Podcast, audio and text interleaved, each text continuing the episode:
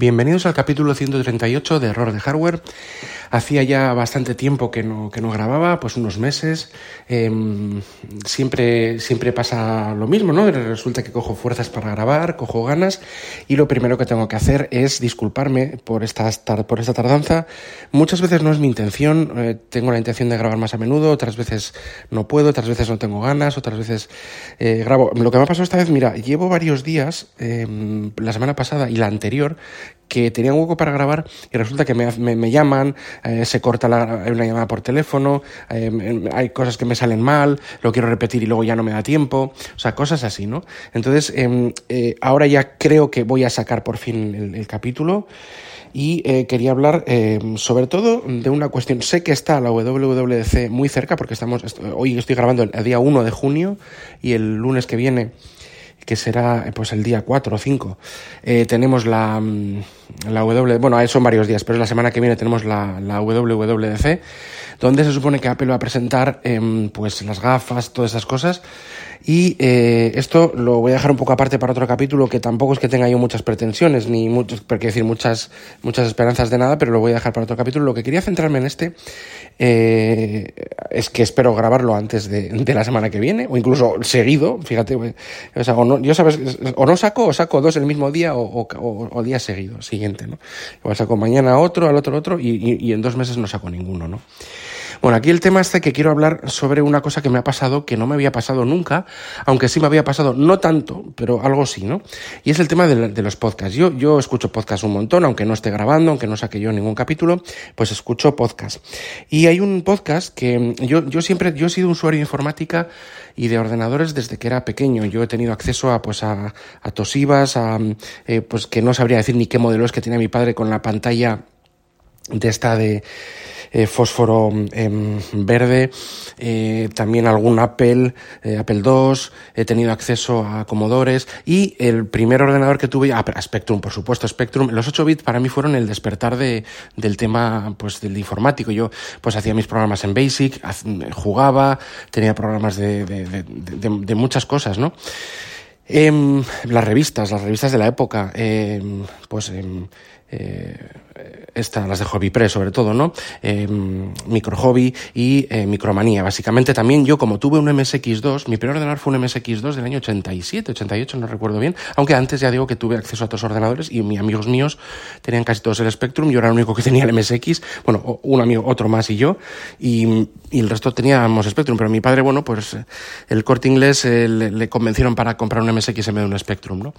A ver, el MSX es un ordenador mejor que el Spectrum, el MSX2 en este caso era una auténtica locura. Los, los, los juegos de MSX2 parecían casi, casi 16 bits, ¿no? Eran mucho mejores que Spectrum, pero por ejemplo los juegos casi tuvimos todo el rato eh, conversiones de Spectrum. O sea, si yo había un juego, pues no sé, el Batman de Movie, ¿no? Del año 89 o 90, pues este, eh, el de MSX era igual que el de Spectrum, era una conversión directa. El de Amstrad era diferente, el de Commodore quizá también era diferente, pero los de, los de MSX lo que hicieron fue hacer un, una conversión directa, pero no aprovecharon en ningún momento ni el MSX1 ni el MSX2. Había que tener eh, los juegos específicos de, que se hacían para esos, para esos ordenadores, eh, pues para aprovechar ese hardware. En este caso, por ejemplo, Konami era con sus cartuchos y alguna otra Sony también, pues tenían juegos que, que, aprovechaban bien el MSX. El MSX que es un estándar de 8 bits que surgió en Japón eh, y bueno, eh, con ayuda de Microsoft y, y, y, y, digamos empresas japonesas y Nisi que es el que el precursor de todo este de, de este es un, es un, personaje no que ha estado hace poco además en Barcelona en una MSX en RU creo que se llaman las bueno, los encuentros de MSX y Orrun, creo que se llama así. Y, y bueno, pues, eh, pues son, eso es un poco el inicio del MSX. Yo tuve un MSX2 y eh, tuve mucho acceso a estos ordenadores de 8 bits. Pues bueno, resulta que claro, te, te pica un poco esta nostalgia, ¿no? Porque tienes con muy buenos recuerdos por muchos juegos, ¿no? Desde las compañías Dynamic, Topo, Opera, Made in Spain, Figurat, eh, españolas, ¿no? O, o, Ocean, eh, Imagine, Elite, Elite, Ultimate, o sea, había muchas, eh, US Gold también, eh, Codemasters, pues había muchas, muchas compañías que sacaban juegos y había juegos míticos, ¿no? Y juegos pues de toda la vida que siempre tienes ahí en tu corazón, los Army Moves, Navy Moves, bueno, podrían nombrar, nombrar muchísimos de Dynamic, el, el, el Saimazun, eh, también el Abusing Bell, eh, Camelot Warriors, eh, Fantis, Luego de topo, pues muchos también. Mad Mix Game, que es un clásico increíble. Eh, bueno, hay, hay muchísimos, eh, muchísimos juegos, muchísimos, bueno, ¿qué, ¿qué, voy a decir de la Abadía del Crimen? Fre eh, Sir Fred, eh, La Pulga, que también es eh, bastante antiguo. Yo estos eh, juegos, como ya decimos, tengo, los tengo en mi corazón. ¿Y qué pasa? Que, pues buceando en los podcasts, pues resulta que encontré, hay varios podcasts retro, uno, uno de MSX. Yo, yo me acuerdo que las revistas que compraba yo eran, eran Micro Hobby, perdón, Micromanía y MSX Club. Y Micro Hobby casi no compré, pero era una revista también muy, muy famosa, con muchísima tirada, porque en España donde más, lo que más se vendió fueron Spectrum, ¿no? Y, y Amstrad sobre todo, pero más, mucho más Spectrum. Y ya digo, yo, yo no tenía Spectrum, pero muchísimos de mis amigos sí jugado muchísimo en Spectrum también. Eh, el tema está en que hay un podcast que he descubierto que se llama El Mundo del Spectrum. He descubierto, pero tiene muchos años, ya tiene, pues tiene más de 10 años, no sé si tiene 11 años. Y eh, resulta que empecé, eh, pues había entrevistas, yo veía entre, entre, todo el catálogo de los podcasts de todos estos años, pues entrevistas a, a los hermanos Ruiz de Dynamic, pues a Paco Pastor, de Herbe, a todo, pues a, digamos a, a muchísimos los ilustra, ilustradores, Ponce, Azpiri, todos los, todos los, los nombres del, del, software de la edad de oro española, porque se llamó, se dio a llamar así y realmente lo fue, ¿no? Eh, entonces, eh, básicamente empecé a, a escuchar y empecé a escuchar desde el primero porque siempre tienen entrevistas en todos los podcasts y, la, y son podcasts largos. Al principio igual eran de dos horas, dos horas y pico, pero ahora, ahora hoy en día, aparte de ayer antes de ayer salió otro capítulo, son de seis horas, cuatro horas. Es como la órbita de Endor, pero en, en Spectrum, ¿no? En, o en 8 bits más bien, porque tocan el Spectrum sobre todo, pero también eh, pues otro tipo de, de, sistemas, pero sobre todo Spectrum. ¿eh?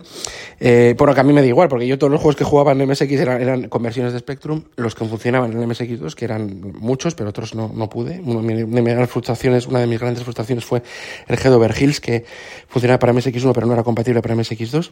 Algún otro también, ¿eh? pero bueno, ese sí. Eh, el tema es que este podcast lo he estado escuchando, escuchando, escuchando y resulta que estoy escuchando todo, todos los capítulos. Yo no sé si voy por el año 2017, pero estoy escuchando todos los capítulos de las 11 temporadas, enormemente largos, son casi los capítulos, pero son tan interesantes, están tan bien hechos, transmiten una pasión y un amor por, por los 8 bits, por el Spectrum, por, por aquella época, pues un poco mmm, documentando con entrevistas, con, con análisis, con te temáticos de juegos, de programas, de, de, pues un poco todo el, el ambiente, ¿no? Que tú te, cuando los escuchas estos capítulos, estos podcasts, te impregnas de ese ambiente de los 80, te impregnas de ese de esa magia ¿no? que, que había en todo el tema de los 8 bits y la verdad es que eh, es, una, es una gozada, ¿no? te teletransporta a otras épocas cuando hablan de juegos de Spectrum basados, basados en recreativas pues el, la música de fondo es como de un salón recreativo en, las, en los especiales que hacen de Navidad pues son con, con música de Navidad de esa época y un poco te retrotrae, te lleva a, allí ¿no? lo hacen tan bien y son gente tan yo les veo como tan majos o sea tan cercanos que es, eh, que es genial. O sea, Alejandro Jesús del Baltos, Javier, el espectrumero, que también tiene un canal de YouTube. Es gente que, que la verdad es que lo hace muy bien. Tienen varios libros, varios del mundo del Spectrum, por lo menos un par de volúmenes que yo sepa. Y la verdad es que recomiendo, os quiero recomendar este, este, podcast si sois amantes de los retros, si sois amantes del Spectrum, del MSX, de los 8 bits, si esos ordenadores te cambiaron la vida o, si no, por ejemplo, a mí me cambiaron la vida a nivel de ocio porque yo no me he dedicado, sí que he tenido siempre ordenador y ya la informática ha sido para mí un hobby, pero no, no profesionalmente, pero sí un hobby. Y, y, bueno, amigos míos, pues que han sido informáticos por ello y demás. Y bueno, si, si todo esto te ha marcado, pues te recomiendo que escuches el, el, el, el mundo del Spectrum Podcast. Está en todos los podcatchers, no, no está, no, no tiene ningún tipo de acuerdo con Evox ni nada por el estilo, lo hacen por amor al arte que eso a veces fastidia cuando, cuando están con IVOS y todo, que me parece muy una monetización, pero a nivel de escuchas, que tengas que escuchar una aplicación o que tengas que donar o que tengas que esto, pues bueno, la verdad es que yo lo puedo entender, pero no lo comparto, ¿no?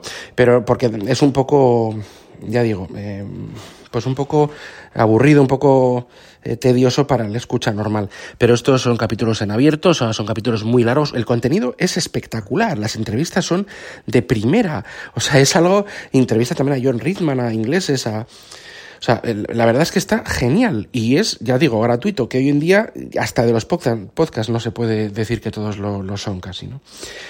Entonces, bueno, con haceros esta recomendación y bueno, pues ya he quedado pendiente de hacer otro capítulo pues hablando un poco de lo que yo espero de la WWDC, que es más bien poco, os lo adelanto, pero bueno, eh, eh, así queda, ¿no? Pero quería hacer esta recomendación porque llevo meses escuchando estos, estos podcasts, llevo o casi un año, Mm, no, meses, más o menos, y, realmente estoy escuchándome todos los años, todas las temporadas, y es lo que, lo que escucho de cabecera. Son programas largos, pero son programas que me acompañan en el día a día y que son una, o sea, que reconfortan un montón y que a mí me, me están ayudando para muchas cosas muchísimo y, recordando todos estos gratos momentos, ¿no? De los 8 bits. Pues nada, con esta recomendación eh, os dejo, eh, un saludo, eh, os veo en el siguiente capítulo. no olvidéis que, esta, que este podcast está adherido a las redes, redes sospechosas habituales. Tenéis toda la información en las notas del programa. Y hasta el siguiente capítulo. Adiós.